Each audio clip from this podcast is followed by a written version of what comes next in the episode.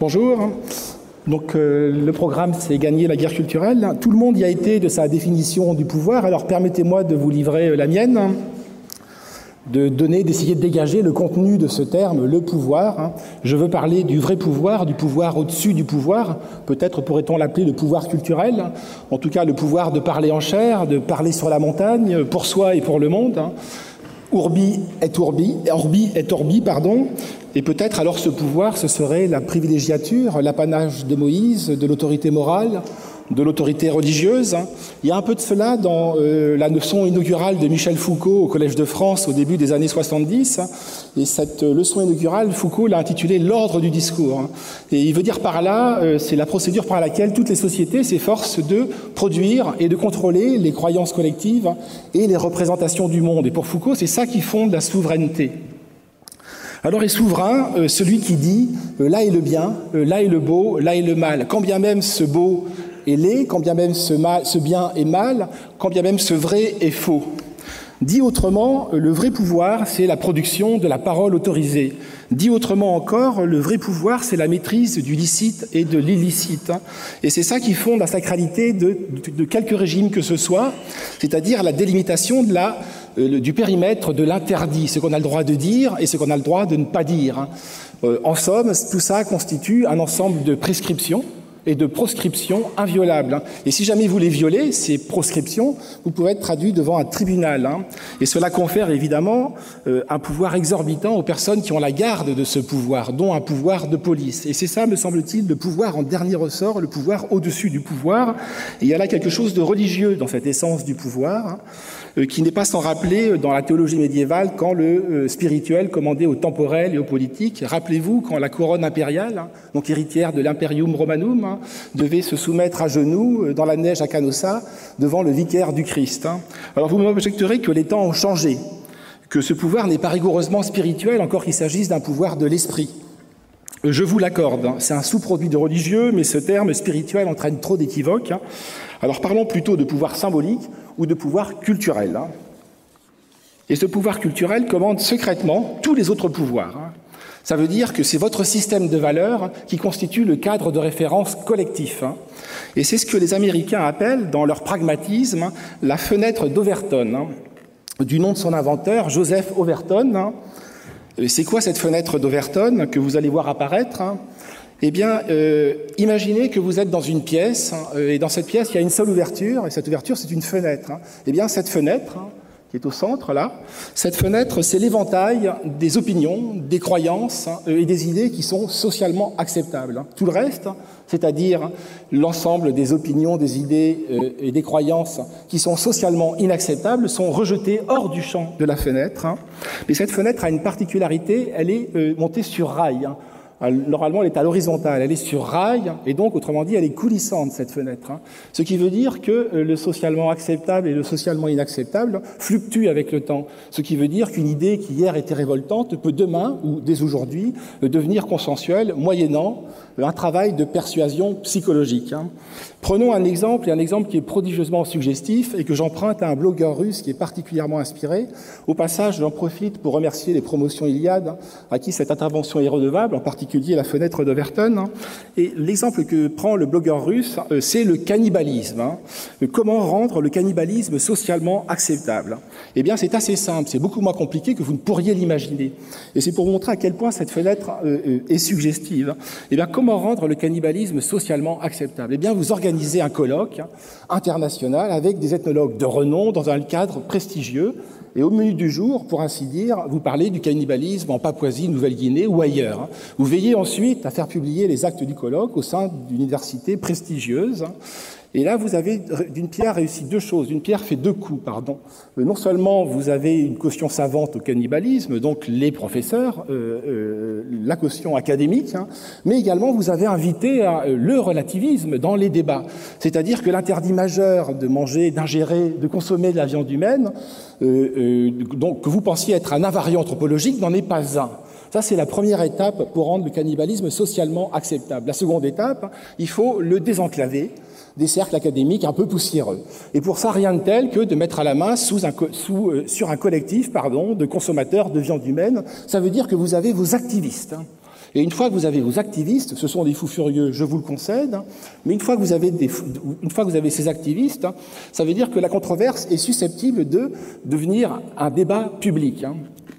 Et quand on parle de controverse, hein, euh, vous devez avoir, évidemment, il faut être deux pour une controverse. Hein. Donc il vous revient d'opposer à ce collectif un faire-valoir, c'est-à-dire les gens qui s'opposent au cannibalisme et vous faire en sorte que ces opposants au cannibalisme euh, soient les plus caricaturales possibles. Hein. Et ils pourront constituer un pendant à l'extrémisme des pro-cannibales. Hein. Mais vous avez donc votre épouvantail. Hein. Deuxième condition. Et les conditions sont réunies là pour que le cannibalisme devienne un sujet médiatique. La presse s'empare du sujet, Le Point publie hors série, euh, Philosophie Magazine, un numéro spécial. Euh, André Comte-Sponville publie une tribune sur l'éthique du cannibalisme à la lumière des cannibales chez Montaigne. Et euh, Caron, dans un numéro de Libération, s'interroge gravement et solennellement sur la compatibilité entre le cannibalisme antiraciste et le, et le végétarisme antispéciste. Vous avez, vous avez vos... Ouais.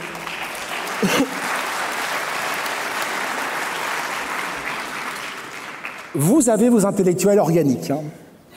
Le moment est venu de procéder à un travail d'euphémisation lexicale. Hein.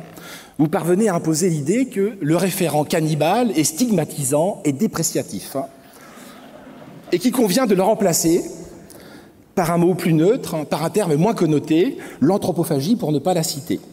Des audacieux commencent à avancer le concept avant-gardiste d'anthropophilie, l'amour de la viande humaine. Et pendant ce temps, la fenêtre d'Overton continue de coulisser de la droite vers la gauche, euh, au fur et à mesure, au gré que le processus de décriminalisation du cannibalisme s'enclenche. À ce moment-là, il est opportun de ressortir votre épouvantail. Les anti-cannibales. Et les anti-cannibales, c'est un groupe repoussoir. Ils, éprouvent le navrant et irrépressible besoin de tendre le bras. Ils ont le crâne rasé. Bref, ce sont les fachos de service, les, les inusables fachos de service. La fenêtre continue de glisser. À ce stade, la télévision s'invite dans la partie, avec une avalanche de reportages tendancieux, de débats tronqués. Envoyé spécial ou capital euh, public consacre un reportage, un grand reportage hein, à la vogue des régimes amincissants à base de protéines humaines à New York. Hein. Des scénaristes de télévision en mal d'inspiration glissent dans leur quota diversité entre un commissaire handicapé, un prêtre pédophile hein, et un unijambiste noir multidiscriminé, un transsexuel anthropophage. Hein.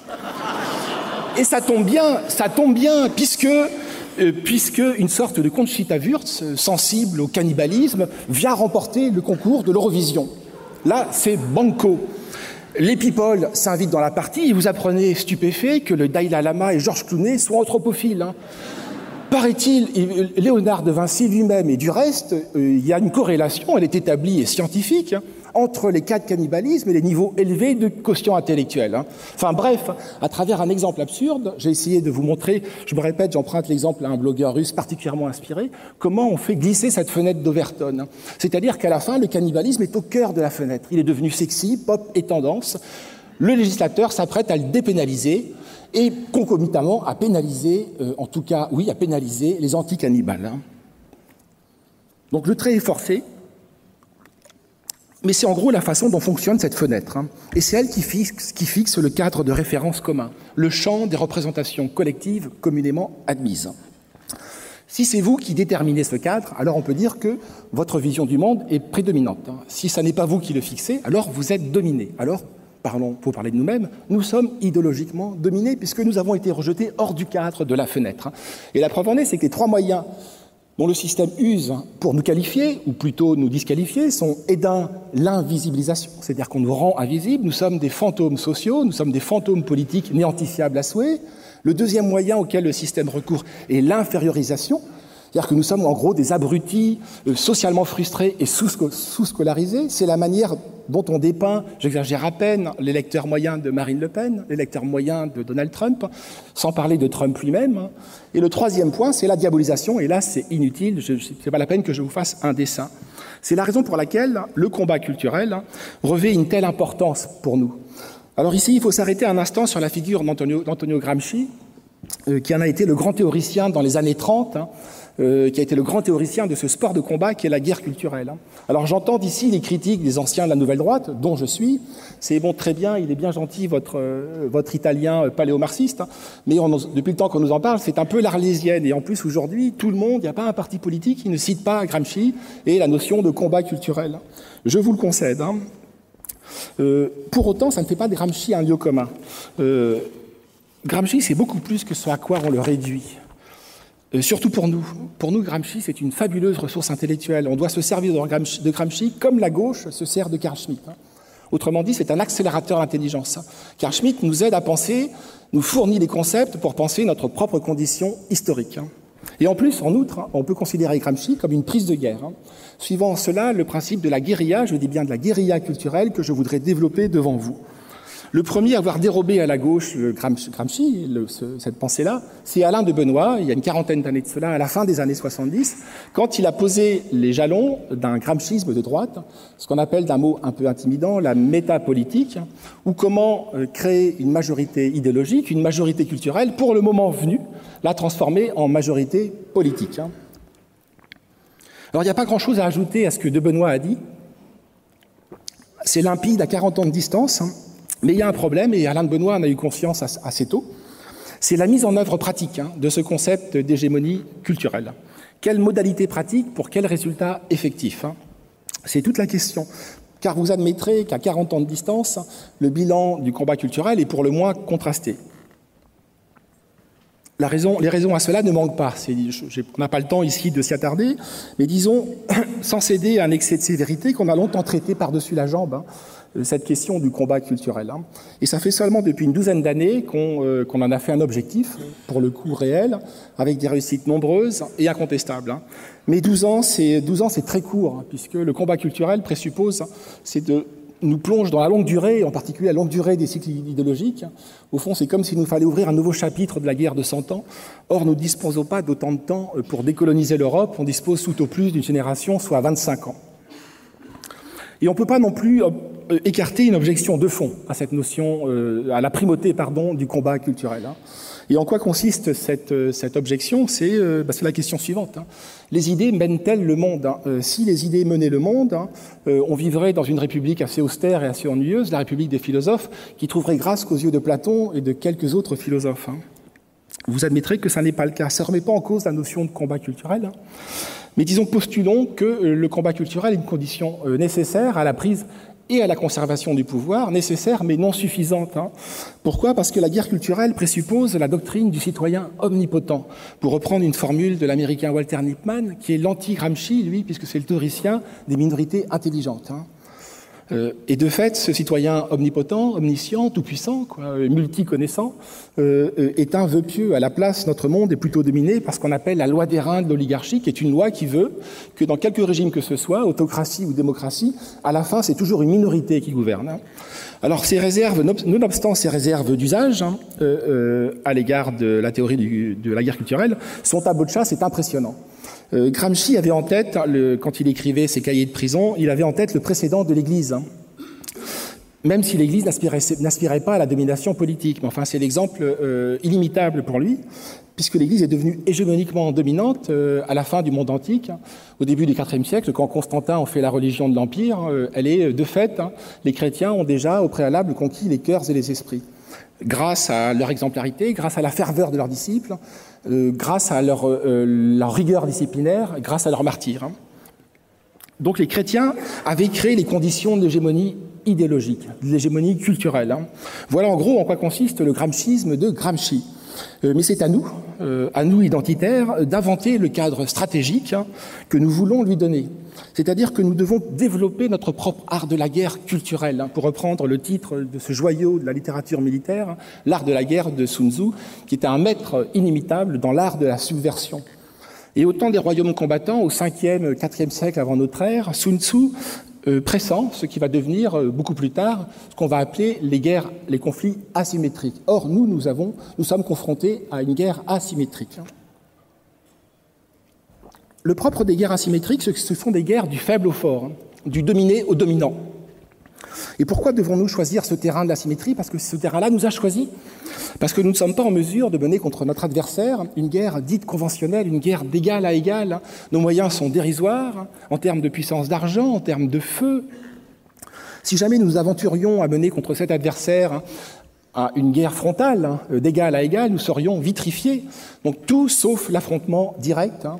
Et la méthode stratégique à laquelle nous devons recourir, c'est donc l'asymétrie. Et l'asymétrie, il y a un précédent célèbre, c'est David et Goliath. Hein. Les Américains, qui ont la passion des chiffres, euh, euh, des tableaux et des graphiques, se sont amusés à recenser toutes les grandes batailles dissymétriques de l'histoire. Et le résultat est étonnant euh, à travers les âges.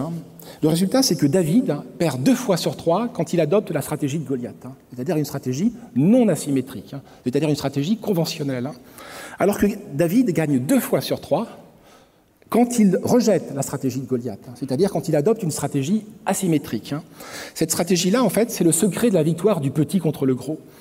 Parce qu'elle permet au petit de déstabiliser le gros en le coupant de son univers de référence. Cet univers-là est un univers conventionnel.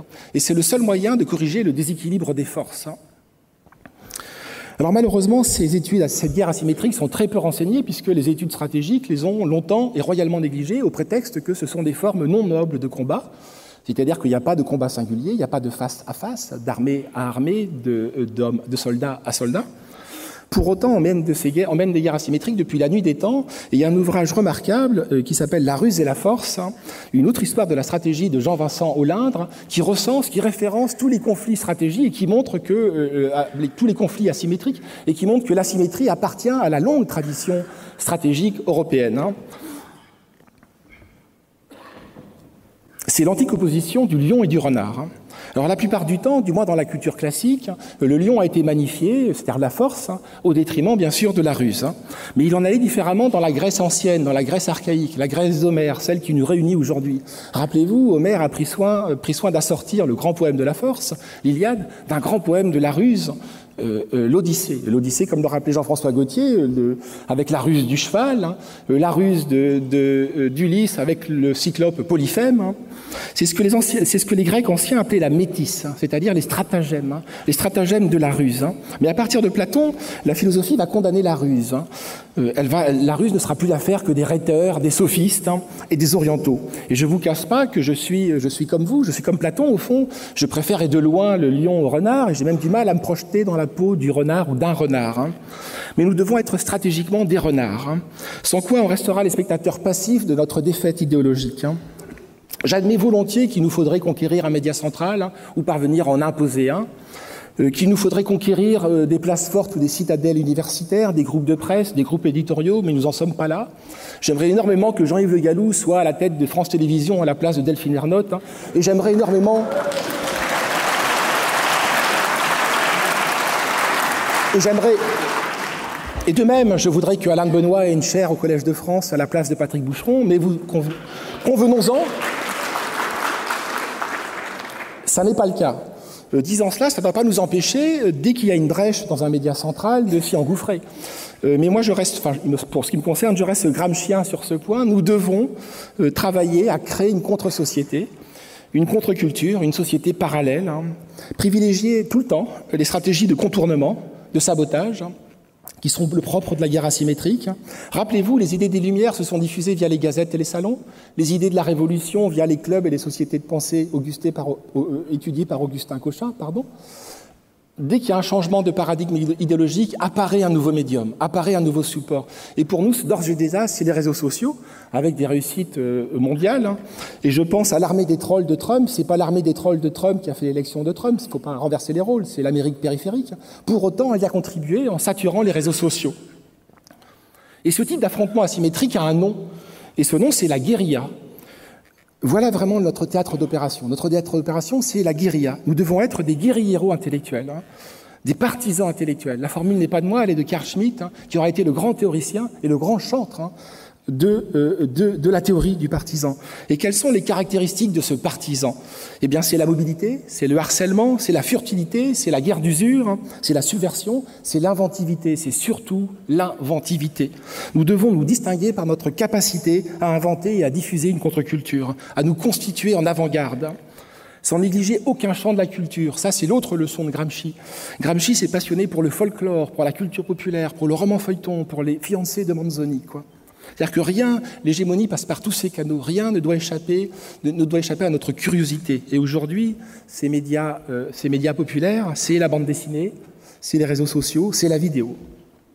Autant de champs culturels qu'il nous faut, nous faut investir. Le but, hein, c'est diffuser partout et par tous les moyens notre système de valeurs et de références. Hein. En vérité, la symétrie est un conflit pour la légitimité puisqu'on ne reconnaît pas les lois tacites de l'adversaire. Non seulement on veut renverser l'équilibre des forces, mais on veut surtout, et plus encore, renverser l'équilibre des normes. Ce qu'on veut, c'est subvertir les normes dominantes. Ce que les Américains appellent le culture jamming, littéralement le brouillage culturel, littéralement le sabotage, j'y reviens, le sabotage culturel ou le détournement culturel. Autrement dit, subvertir les médias centraux en recourant à leur code, en recourant à leur technique, mais pour les retourner contre eux. Et on retombe toujours sur les mêmes mots puisque les Américains parlent de guérilla sémiotique. Un exemple, F de souche. Un exemple, les bobards Un exemple, ce que nous efforçons de faire à éléments depuis 5 à 10 ans. Et il nous faudrait tout cela puissance 10, puissance 50. L'asymétrie, c'est aussi, c'est surtout la grande leçon que nous a administrée notre adversaire. Et je veux parler des minorités qui sont aujourd'hui dominantes dans le champ des représentations. Comment les minorités ont procédé en 40-50 ans pour prendre le pouvoir eh bien, elles ont multiplié les luttes transversales hein, à partir des années 1960-1970. Hein. Elles ont donc mené une véritable guerre asymétrique, du faible au fort, ou pour ce qui les concerne, du minoritaire au majoritaire. Hein. Et on parlait dans ces années-là, 60-70, des nouveaux mouvements sociaux, les NMS qui rompait avec le militantisme traditionnel, hein, celui des syndicats, des églises, des partis, où le référent minoritaire n'avait pas droit de citer. Et ce sont les travaux de Foucault, de la French Theory, qui vont nourrir cet activisme sociétal. Hein. Et remarquez que ça, a débouché sur une dynamique formidable, hein, parce que tous les mouvements, euh, tous les mouvements sociétaux, féministes, homosexuels, écologistes, euh, antiracistes, je pense aussi au mouvement des sans, sans papier, sans logement, procède de ce nouveau champ euh, euh, d'activisme sociétal. Hein. Si je cite ces noms, c'est pas pour que vous sursautiez, pour que vous sursautiez, pardon, c'est au contraire pour qu'on s'en inspire. Hein. Quoique, quoique minoritaires, hein, ces mouvements, ces associations, ces lobbies sont devenus majoritaires dans le champ des représentations. Pourquoi? Parce que dans une configuration asymétrique, ça n'est pas le nombre qui fait la différence, c'est la mobilité, c'est l'inventivité. Vous connaissez la réplique de Staline, le Vatican, combien de divisions? Cette réplique-là n'a plus lieu d'être dans une configuration asymétrique. Hein. Au lieu de dire combien de divisions, il nous faut dire combien de commandos. Combien, oui, combien de commandos pouvons-nous déployer demain pour subvertir la culture dominante hein. Un dernier mot, le combat culturel, c'est la stratégie de la vieille taupe. Alors vous allez dire que c'est un joli bestiaire, Monsieur Bousquet, après le renard, la vieille taupe. Hein. Mais cette vieille taupe, euh, euh, dont Marx a repris l'image à Hegel, qui lui-même l'a empruntée à Shakespeare, hein, est très riche. Hein. Marx disait la révolution, nous, nous disons, le combat culturel, c'est comme une vieille taupe. Elle travaille d'abord silencieusement, elle travaille d'abord souterrainement, dans l'ombre et l'obscurité, avant de triompher. Et c'est tout le paradoxe de cette guérilla culturelle, hein, c'est que nous devons nous faire renard, vieille taupe, hein, pour renouer avec la grandeur française et le génie européen, et réciproquement. Merci de votre attention.